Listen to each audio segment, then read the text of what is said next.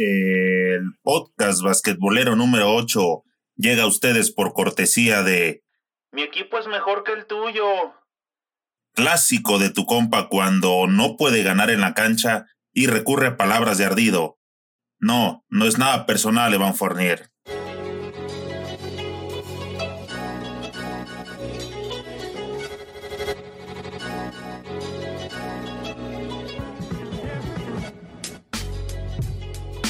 ¿Qué pasa, banda basquetbolera?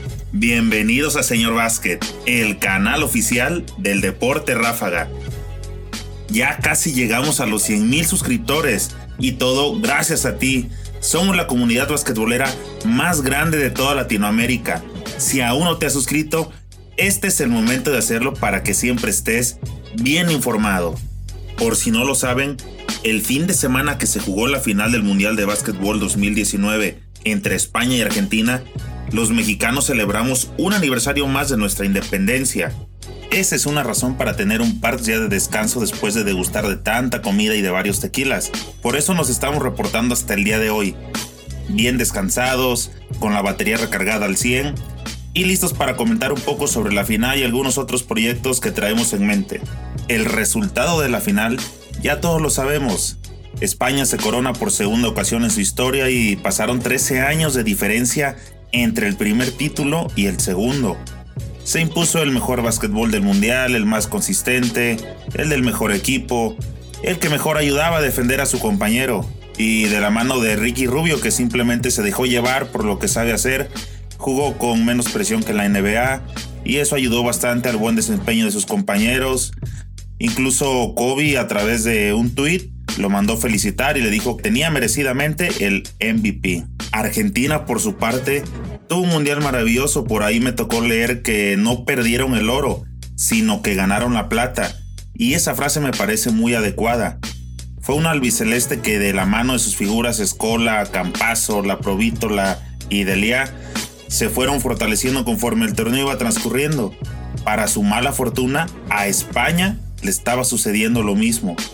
Aunque me hubiera gustado ver una final más cerrada que le pusiera la cereza al pastel, creo que fue una final digna y que todos disfrutamos. Bueno, ese es mi punto de vista, y que por cierto no concuerda para nada con Evan Fournier, jugador francés del Orlando Magic, quien después de haber ganado el tercer lugar a los australianos, comentó que mirando plantilla por plantilla, España y Argentina no eran los mejores del equipo.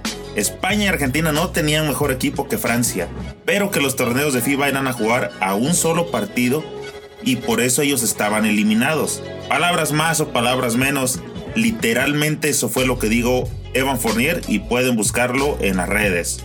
Yo te lo dejo a tu opinión, pero para mí esas palabras fueron con más ardor que cuando te cortas y le pones limón a la herida.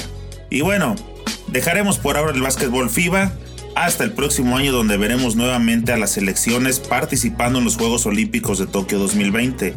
Por cierto, después de ver cómo le fue al ex Dream Team, hay varios NBA que quieren regresar al barco del cual se bajaron en este mundial. Enseguida te diré quiénes son. El primer apuntado es Stephen Curry. El base de los Warriors anota con Estados Unidos para los Juegos Olímpicos Tokio 2020.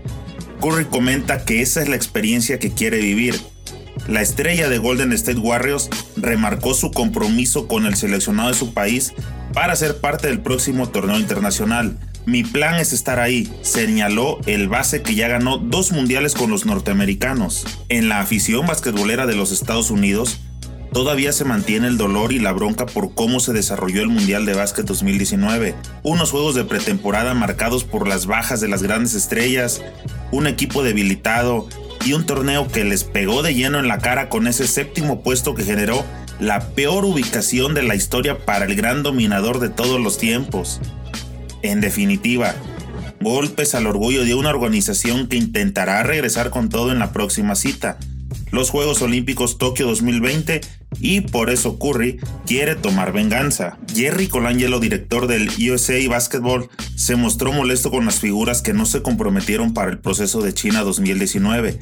De hecho, todavía considera que de haber estado el plantel completo, el oro era automáticamente para su equipo. En una entrevista para ESPN, la estrella de Golden State Warriors mostró su compromiso para volver al Team USA. Obviamente que uno no quiere ninguna lesión o cosas así que puedan interferir, pero mi plan es jugar en Tokio 2020. Definitivamente quiero ir, resaltó el base. Nunca estuve en un equipo olímpico, estuve en dos equipos medallistas de oro en mundiales, pero los Juegos Olímpicos son experiencia que quiero vivir.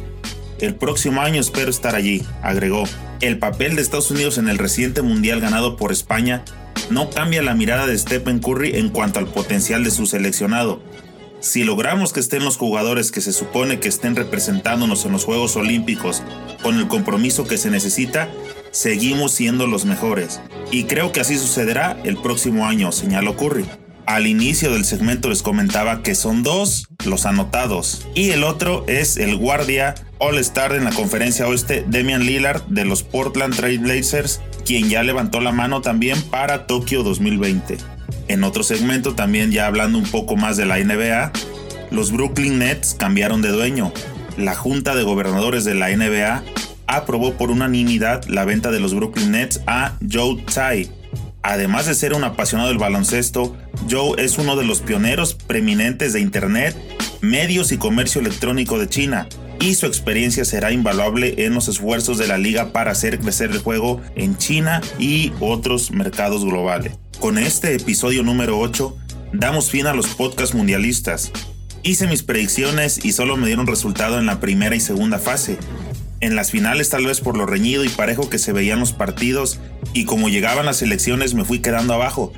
Pero eso no importa. Lo importante es que como comunidad sigamos compartiendo nuestras opiniones y sobre todo quiero agradecer tu preferencia porque los números de nuestros podcasts mundialistas nos marcaron que fuimos escuchados por gente de Colombia, Estados Unidos, Italia y España, cosa que nunca me había sucedido. Regularmente somos escuchados por Puerto Rico, República Dominicana, Venezuela y Argentina. Eso me da mucha satisfacción. Nuestra comunidad basquetbolera sigue creciendo y esto me obliga a seguir preparándome para que sigas disfrutando el mejor material de señor básquet. Como te hice cuenta, ya hablamos un poco de NBA y esto es porque nuevamente hay información al respecto ya que se terminó el mundial. Ahora, estaremos atentos a las fuentes confiables que recurrimos siempre para traerte información fresca y verídica. Por otra parte, para todos los seguidores latinos, voy a estar subiendo un poco de contenido de lo que pasa en la LNBP, que es la Liga Profesional de México. Y me refiero a los latinos específicamente porque ya se están integrando a los clubes mexicanos varios jugadores que participaron en el Mundial de China. Por ejemplo, viene Marcos Delia, el finalista argentino con fuerza regia. Ramón Clemente de Puerto Rico llega para Astros de Jalisco. Devon Collier también de Puerto Rico. Ah, solo por mencionar algunos. Así que sigue el pendiente para que puedas darle seguimiento de lo que el jugador de tu país está haciendo en los clubes mexicanos. Y por favor, no se te olvide, déjame tus comentarios y dime a quién te gustaría que le demos seguimiento. En YouTube, suscríbete al canal y activa la campanita.